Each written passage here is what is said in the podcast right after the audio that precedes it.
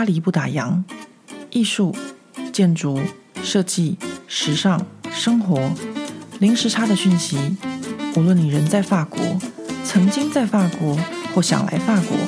喜欢或讨厌这个国家，都欢迎你和我一起度过巴黎的战斗人生。欢迎收听《巴黎不打烊》，我是何桂玉。今天我要跟大家分享的是我最近正在阅读的一本杂志。那这本杂志呢，它会引起我的兴趣，主要原因就是它的主题。这是法国的历史杂志的一个特刊。那这个特刊呢，它的封面的主题就是七十位撼动法国历史的女性。那我自己呢，身为一个女人，应该说，我从女孩的时候就开始对这些女性的故事或是历史还有传奇感到特别有兴趣，所以从小呢，对什么呃武则天啊、杨贵妃啊、西施啊，或是居里夫人啊这些的传记或是电视剧都感到特别有兴趣。到现在呢，也都还是一样。比如说前些日子法国的一个外交期刊，他们就出了一个主题，在讲女性主义在法国上市公司的一个情况。像这种议题，其实对我这种呃比较。属于 lifestyle 的人来说，其实还蛮硬的。但是我还是把那份期刊买回来看，然后研究一下，因为这中间其实相关的不只是女性主义这件事情，还包含了就是上市公司，然后还有一些关于经营啊，或者是财会的部分。那我看完以后，也是觉得，呃，其实现在在这个二零二一年的时候，我不会有觉得说，因为我是女性，所以我可能在职场上面我要领比较低的薪水，或是呃会受到一些歧视，但这些呢，其实都是很多很多的呃先人，或是很多的前辈女性前辈争取而来的。我觉得我们可能要知道这些历史，才会知道说我们现在过得有多幸福。当然，在现实的社会上面，还是有很多的权利是必须要女性自己去争取的。其实，就算在法国，还是一直存在着。女性的薪水所得比男性还要低这件事情。那我觉得，身为一个现代的女性，不管怎么样，我们都必须要了解，或是我觉得我们可以试着去开发自己的潜能。比如说，像最近因为疫情的关系，就有一些西方的媒体，他们报道说，呃，像台湾啊、纽西兰或是德国这些由女性所领导的国家，在疫情的控制上是比较好的。我觉得，身为女性，我们就是要知道说，有什么样的历史，什么样的过去。然后呢，我们的未来可能会发展到什么样的情况？所以我每次遇到像这样子的关于女性的议题的呃杂志或是报道或是书籍的时候，就会特别有兴趣，会特别买来阅读。所以我自己读完之后，我就觉得，嗯，我要跟大家分享，让大家稍微了解一下，就是这七十位汉东法国女性有谁呢？那我们就一起来听听看。在我们开始阅读这本介绍法国历史上重要女性的特刊之前，我们要先介绍一下这本杂志。它是由一位法国的女性历史学家 François Thiebaud 参与编辑的。通常法国这种杂志，当他们要做特定主题的特刊的时候，就会邀请非常多的相关领域的一些专家学者来参与。以增加杂志的权威性。像我之前跟大家分享过的《Lopes 永恒的帝国》这个特刊，里面也是邀请了非常多的专家学者一起来撰写，让这个杂志呢，它的内容除了更广也更深，并且还增加它的权威性。那这本杂志同样也是请这位法国的女性历史学家来参与。那这七十位女性呢，她们总共被分成五大类，这五大类包含了政治权。力、呃，艺术或是知识性等不同的类别，也就是这七十位女性在这五个不同类型的呃种类里面如何发光发热。那大家觉得杂志会从哪一类型开始介绍呢？我自己小时候在台湾长大，念历史课的经验，通常呢，我们的历史课本到每一个朝代都是从政治开始说，然后呢。最后，最后，最后，最后有一两句话吧。呃，才是讲这个朝代的重要的艺术啊，或是音乐啊这些。那总是以政治为重的历史，我觉得这可能也是我们那个时代下面的一个特殊的一个现象。但是到了法国就不一定是这样子。比如说，像我们现在要一起阅读的这本杂志，当他们把这些重要历史上面的女性分成五大类的时候，最重要的第一个类别就是艺术类。所以，我们是先从艺术史上面来看一下这些女性的角色。在艺术类这个章节里面，这些女性被称为大胆的艺术家，因为在我们美术馆的展品中，很少有女性的作品。所以这边选出了几位能够展现他们的天分、天才或是品味的代表。从十八世纪开始到二十世纪，这几位可以在艺术史上称为先锋而留名的法国女性。从十八世纪到二十世纪，那第一位会是谁呢？大家猜猜看，你觉得会是法国的王后玛丽安东尼吗？第一位被选出来影响法国艺术史的女性是法国国王路易十五的首席情妇蓬巴杜夫人，非常的意外吧？竟然是一位情妇哦！好，各位朋友，我知道大家这时候听到法国国王的情妇，马上都觉得哇，一定非常的精彩。好，那这边呢，我还是会给大家简单的科普一下这个蓬巴杜夫人的历史。蓬巴杜夫人呢，她出生于一个布尔乔亚的家庭。她原本姓 pa 送 pa 送这个法文呢就是鱼的意思啊。那她二十岁的时候呢，就和同样是布尔乔亚阶层的一个男性结婚，然后婚后呢就生了两个孩子，其中一个孩子就夭折了。所以她呃其实是非常年轻就结婚了。但是呢，这位蓬巴杜夫人呢，她其实呢非常不甘于她的。简单的婚姻，为什么呢？因为他九岁的时候，曾经有算命的跟他说，他会是国王的情妇。所以蓬巴杜夫人她结婚后没两年，就设计了一场和国王在森林里的偶遇。那通常呢，大家都知道，你要认识国王，如果你就是这样子轻轻松松的认识的国王，国王是不会对你有任何的注意的。所以呢，他要精心安排了一场邂逅。那这个邂逅呢，就是他打听了国王的行踪，然后呢，在呃某个时间点上面和国王不期而遇，眼神交汇，于是成功的获得了国王的注意力。到了一七四五年，也就是二十四岁的时候。蓬巴杜夫人，她就成功的进入了凡尔赛，成为国王路易十五最受宠的情妇。但是因为他平民的身份，所以不太受到王宫里面的那些贵族的喜欢，尤其是王室。所以像他说话就像平民一样，然后有的时候讲话就比较大声。那这个时候呢，我刚刚提到的他的姓氏就是 Poisson，鱼这件事情，就被大家拿来取笑他。我记得在之前某一集的《女王风》里面，曾经跟大家说过，一个法国在说人讲话没有什么气质的时候，就会说他讲话像鱼贩一样。这个 Poisson 其实就是。是这个蓬巴杜夫人原本的姓氏，所以那时候法国的凡尔赛宫里面的皇室贵族就笑他，就像是一个鱼贩 p o i s o n i e r 讲话很大声或是没有气质。但是蓬巴杜夫人呢，她在宫廷的一七四五到一七六四年之间，也就是国王路易十五的盛世啊，那就算她后来卸下了情妇的职位，她还是和国王维持的一个很好的友谊的关系，也对国王有一定的影响力。那他是这个时期最大的译文赞助者，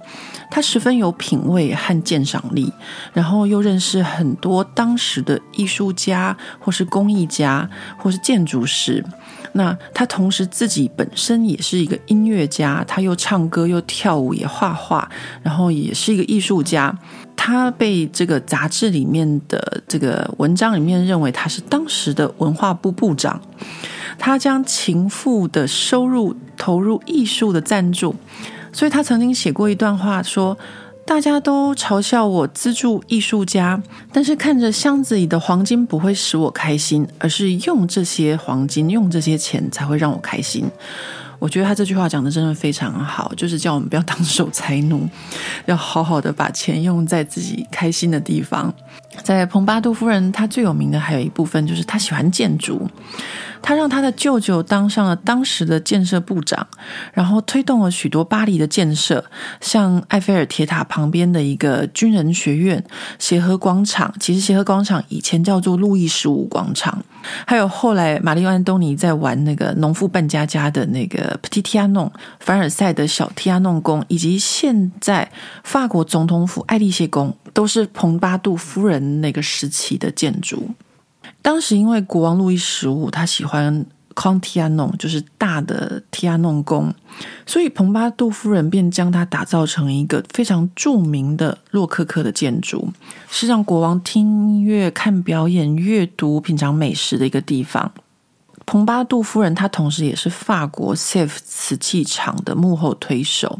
现在仍是法国国家级的 Safe 陶瓷中心。他当时是蓬巴杜夫人力劝国王兴建在这个地方的，也就是在巴黎的近郊，要与德国皇家麦森瓷器一较高下。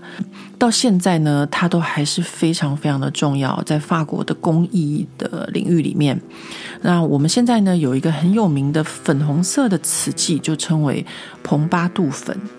那蓬巴杜夫人的品味与生活是当时呃法国的一个很大笔的开销，她的吃穿用度都十分的讲究和奢侈。她收集来自日本的漆器、中国的瓷器，然后黄金的时钟，所以她每天的生活都是用各种不同的金器、钻石，而且她是艺术商人最好的客户。同时，也十分注意他的外表与穿着打扮，带领当时的时代潮流。他资助许多当时的艺术家、工艺家、音乐家，甚至文学家。所以，这就是为何文章中将他认定为当时的法国的文化部部长。那如果各位现在呢，去巴黎的马黑区，在马黑区里面呢，就有非常多在路易十五时期的一些非常漂亮的建筑。如果我们要说法国的各个时代的建筑来说的话，路易十五这个时期的建筑呢，它有一定的轻盈度，不会非常的笨重，没有要展现它的民族主义。所以以品味来说的话，是非常非常好的。而蓬巴杜夫人就在路易十五这个时期，她有一个非常重要的角色，就是她推动了建筑。在这本杂志介绍蓬巴杜夫人之前，我在研究凡尔赛宫的建筑的时候，就知道在凡尔赛宫里面有一个非常漂亮的交叉式的楼梯，就是当年蓬巴杜夫人她为了取悦。国王路易十五要在上面表演歌舞剧而建造的一个呃非常漂亮的楼梯，因为在皇宫里面你要做一个剧场也可以，但是你在一个楼梯上面把这个楼梯漂亮的楼梯变成一个剧场的舞台，就是非常的懂得生活品味的一个女性，所以她在这个法国的艺术史上面也。以她的品味著称。那以蓬巴杜夫人作为这个呃艺术相关领域的呃第一位，呃，我想是因为杂志是按照年份来计算，但是对许多法国的学者来说，他们可能不见得会认同蓬巴杜夫人对法国的艺术或是文化有一定的影响力。不过这个选择。什么样的名单是见仁见智。那我觉得在这本杂志里面，他选择蓬巴杜夫人，我就在此跟大家介绍。那有想很多比较严肃的学者，或者是一些男性的学者，他们不见得会觉得国王的情妇能够有那么大的作用，就交给大家自己去判断喽。那我们接下来讲的第二位。第二位是伊丽莎白·维杰·勒布朗，叫伊丽莎白·维杰·勒布伦啊，她的名字还蛮长的。伊丽莎白呢，她是一位在十八世纪以男性画家主导时期少见的女性画家。她的父亲是一位画家，后来的先生呢是一位收藏家、画商。而伊丽莎白她最著名的呢，就是她为玛丽·安东尼画的一系列的画像。有他个人的，还有他在法国大革命爆发前和孩子们一同入境的慈母像，也因此他后来流亡欧洲十多年，靠卖肖像画为生。除了肖像画，伊丽莎白她还喜欢处理母亲的角色，还有小孩。她画了很多自己与女儿的画像，还有孩子的画像。这就是为什么她后来不受女性主义的知识分子，像西蒙波娃这些人的喜欢，因为他们觉得。伊丽莎白她将女性呃表达为母亲这个角色过度于刻板化，就是呃因为当时的在争取女权的这些知识分子们，他们觉得女性不应该只有母亲的这个角色，但伊丽莎白的画里面的女性却只有这样子的一个角色，而这本杂志则认为女性主义对伊丽莎白的指责是错误的，因为在伊丽莎白的年代，法国皇家学院只有极少数的女性，而这些女性呢，他们都不能教书，然后也没有投票权或者参与权。但是伊丽莎白她打破这个传统，因为她来自艺术的家庭，所以她才可以突破这个传统。想到伊丽莎白的这个呃艺术家的家庭啊，伊丽莎白的父亲是一位粉笔画家，所以他从小时候就在他父亲的工作室的地上捡一些掉在地上的粉笔，然后在废纸上面画图。所以他很早就展露出他绘画的天分。那他父亲呢，也很鼓励他画画。只可惜他父亲在他十三岁那年就去世了。不过好险，他父亲的好朋友，也就是后来法国的皇家学院的教授，也鼓励他继续画画。一年之后，伊丽莎白就到当时呃法国国王路易十五的一个画家的地方当学徒。而这个老师他精于伊丽莎白的天分。就指引他学习一些自然风景，或者是荷兰或意大利艺术风格的画作。伊丽莎白在她十五岁那年完成她的第一幅肖像画，就是她的母亲。从此，整个巴黎都在讨论这个天才少女画家。她的画作充满了朦胧的喜悦，同时颜色非常的精致典雅。是她身处的这个时期，也就是十八世纪极致的一个反应，因此她很快就收到当时很多的王公贵族们的订单。后来他在二十一岁的时候，和之前我们说过的艺术收藏家他的儿子结婚。然而，伊丽莎白在他自己个人的传记中写道，他先生对女人的狂热，耗尽了他的财产，也耗尽了伊丽莎白的财产。但是好险，在一七七八年的时候，他被介绍给玛丽·安东尼王后。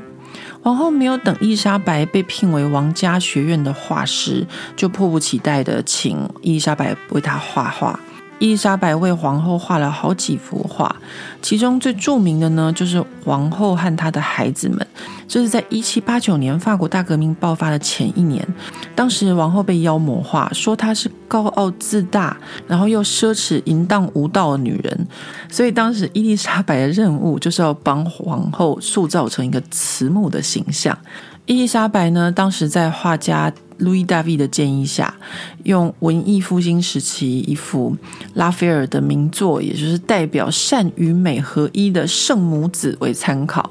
然后帮呃玛丽安东尼画下了这幅画。在这幅王家家庭画中呢，玛丽安东尼跟孩子们穿得非常的朴实，没有华丽的服装，也没有戴珠宝，也没有戴贵族当时流行的假发。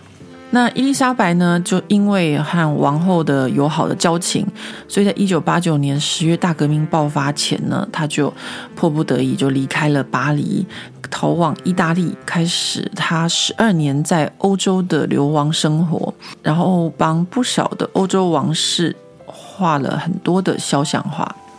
等到十九世纪初，一八零二年，他在返回巴黎的时候，就算他受到当时法兰西第一帝国王后约瑟芬的邀请，但是他个人也十分不适应当时的政治环境。他后来活到八十七岁，才因为中风而去世，却一直不知道他的玛丽·安东尼画作已经后来被修复了，而且慢慢的成为一幅不朽的名作。而他的画作受到某些女性的喜欢，同时呢，也激怒了某一些女性，这是在历史上面比较不一样的一个女画家。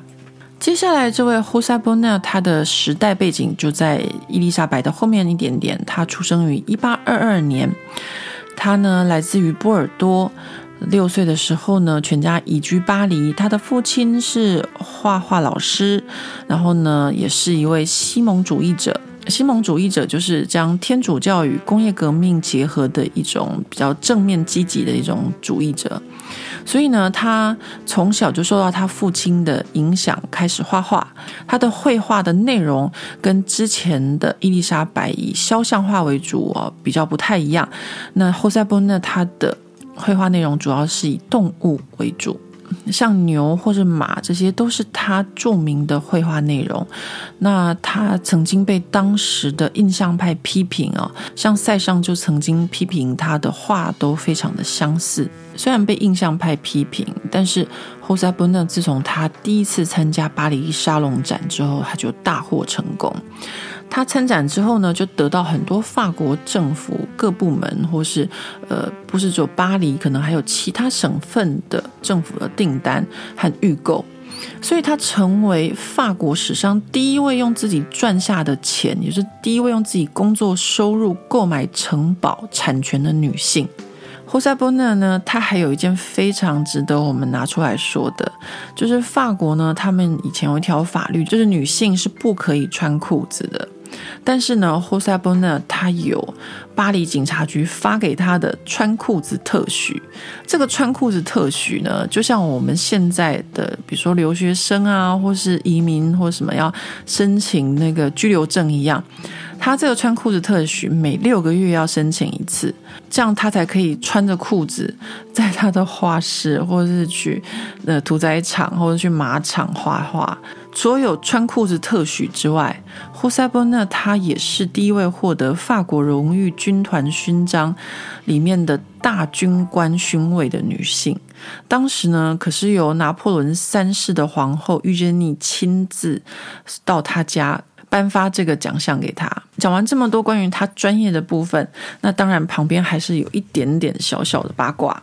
这小小的八卦呢，就是。大家觉得胡萨·波呢她是一位女同性恋者，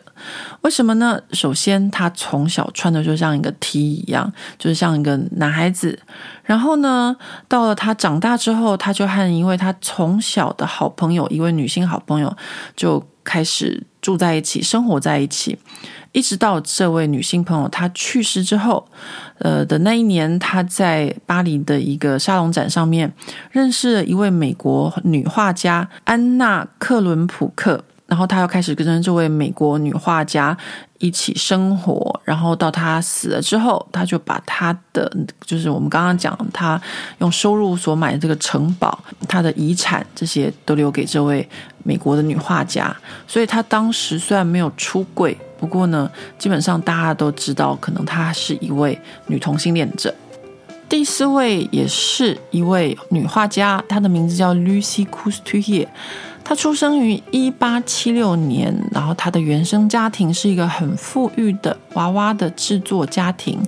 那他从小就展现出他的绘画的天分，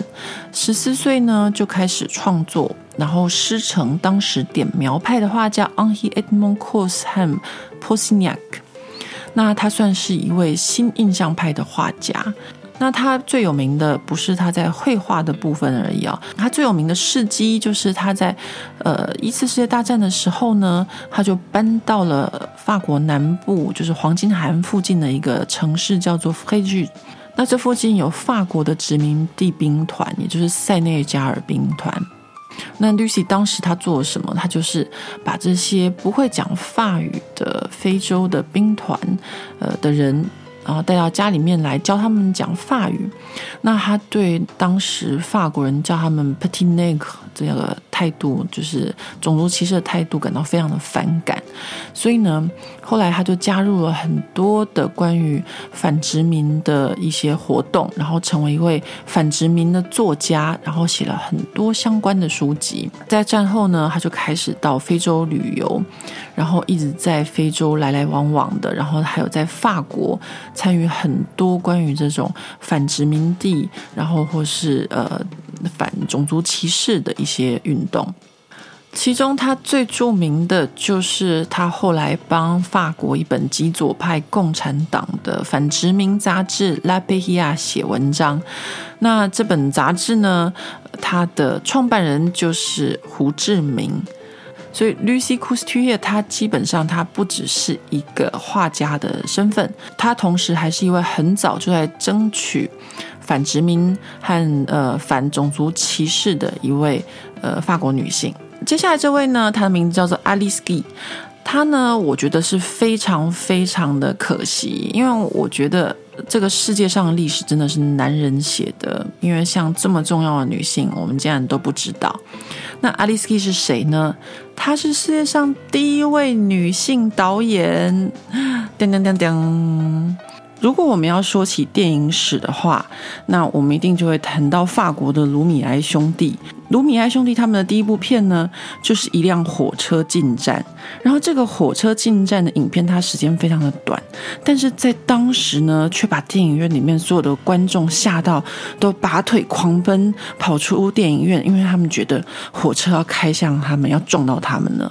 那这就是卢米埃兄弟他们的第一支电影片，也就是我们人类世界史上的第一部电影。那后来卢米埃兄弟呢，他们又拍了一部所谓的剧情片，也就是 fiction，呃，就是有虚构式的影片。因为之前的火车进站，它是一个实际上的，你可以说它是纪录片。后来卢米埃兄弟他们就推出一个很有名的虚构片。那这个虚构片的内容，它也是只有短短的几秒钟，内容是一个园丁，他正在浇花。然后来了一个人恶作剧，踩住了他的水管。那浇花园丁看一看，哎，水怎么突然间没有了？他正在看向他水龙头的时候，恶作剧的人就把他脚放开，然后这个园丁呢就被喷了一脸的水，然后他就追着这个恶作剧的人，然后打他屁股。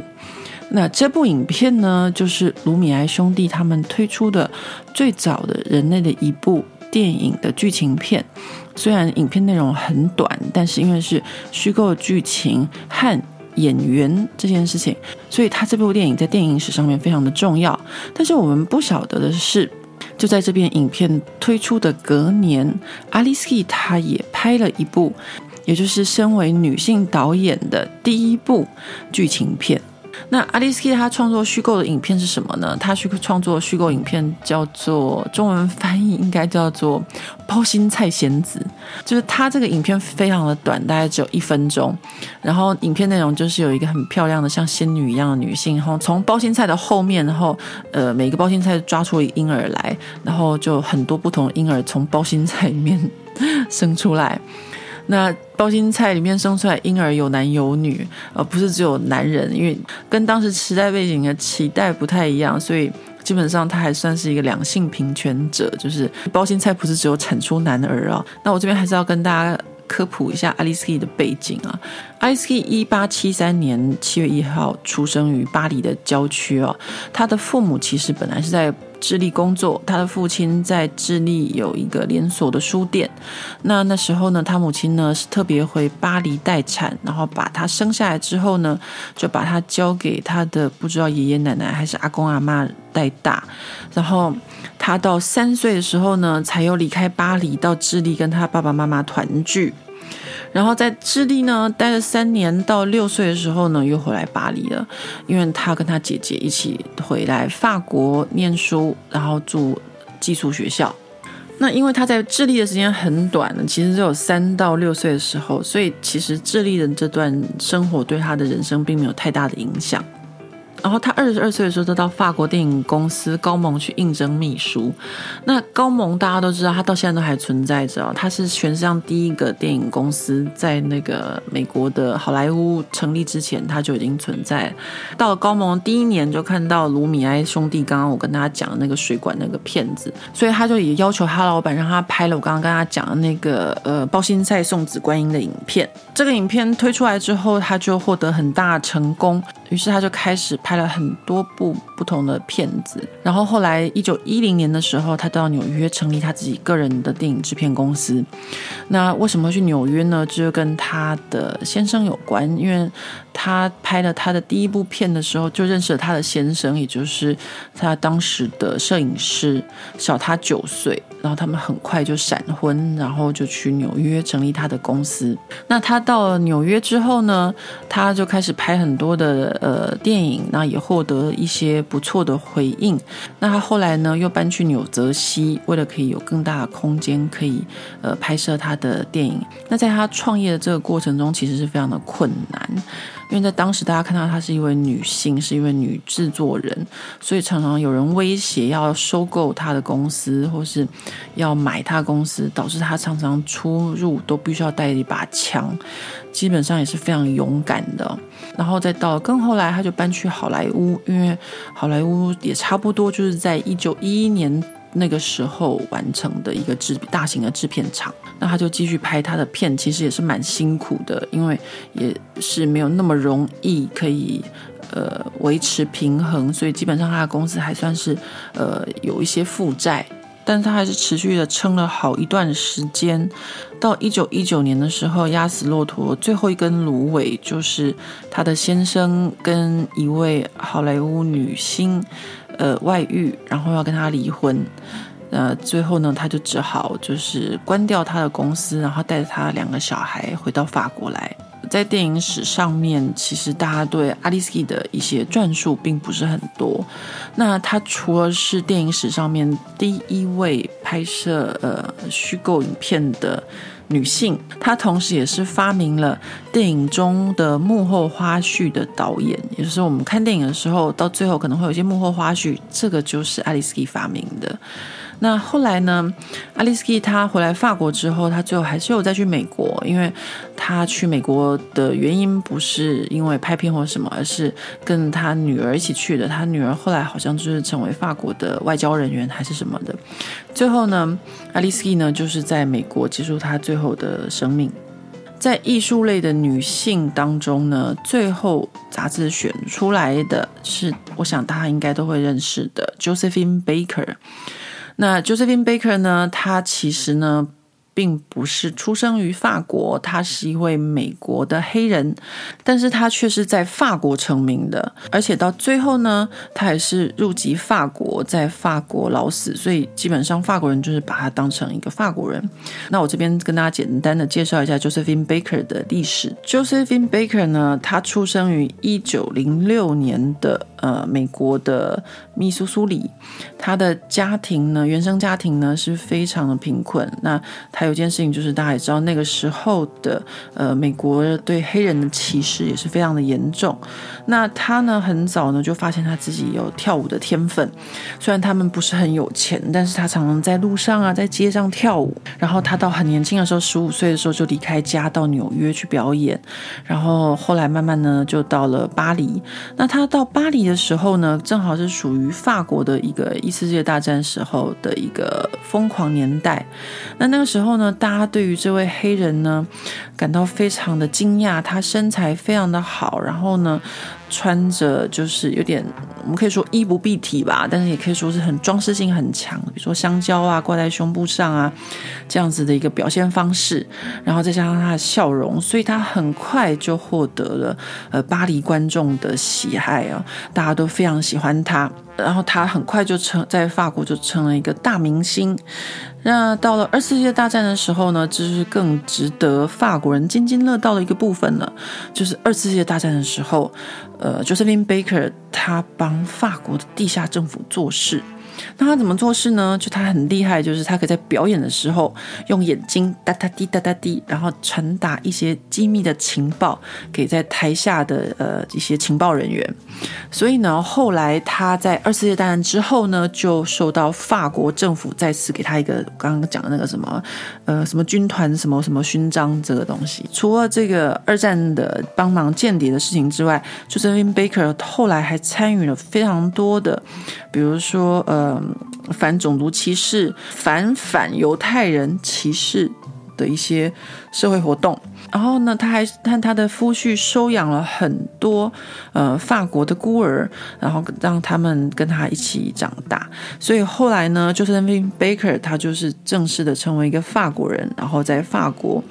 呃结束他的呃人生。对他来说呢，法国呢也是他的国家。那我这边要补充的就是，我之前看过一个关于 Josephine Baker 的纪录片，就是他在巴黎受到大家的欢迎，然后获得事业上非常非常的成功。然后呢，他又受邀回去纽约表演的时候，却遇到什么呢？遇到纽约的旅馆不让他进驻，因为他是黑人，所以那时候他感到非常的不可思议，就是他的国家竟然还是那么的歧视黑人，也就是因为这个原因，他后来才又返回法国。那影响法国历史的几位呃艺术类的女性的介绍就到这边。那在这个章节最后面呢，他们还要选出三位，就就是其他国家在艺术类里面非常重要的女性。其中第一位呢是阿特密西亚，她是一位意大利的女画家。那阿特密西亚她是在呃十六世纪的一个画家，她可以说比我们刚刚讲的十八世纪的法国女画家还要更早哦。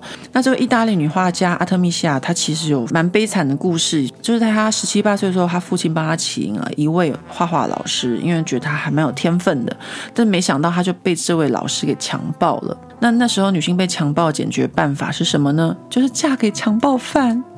所以呢，他父亲呢就跟他说：“那你就嫁给他吧。”那他也只好答应了。但是没想到这老师一直没有娶她，最后他们只有去告这老师，告他强暴。然后因为告他强暴，才发现这个老师超级恐怖。原来他已经结过婚了，所以他没有办法娶阿特米西亚。然后呢，他结过婚的妻子一直下落不明，原来是被他杀了。然后呢，同时呢，他还强暴了不知道他的嫂嫂还是谁，就是一个很恐怖的男人。那这么恐怖的男人呢，阿特米夏在法庭上当时要指证他，阿特米西亚还必须要遭受到酷刑，以证明他的证词是真的。什么酷刑呢？就是假手指。这个听起来就让人觉得非常非常的恐怖，就是对女人极端的不公平。就是当一个女人在法庭上要指证个男人之前，要说她没有说谎之前，就要先受到身体上面的痛苦和惩罚。然后阿特米西亚那时候就讲了一句非常有名的话，对那个男人说：“我的双手上面原本应该戴的是我们的结婚戒指，但是我现在却要遭受这个该死的酷刑。”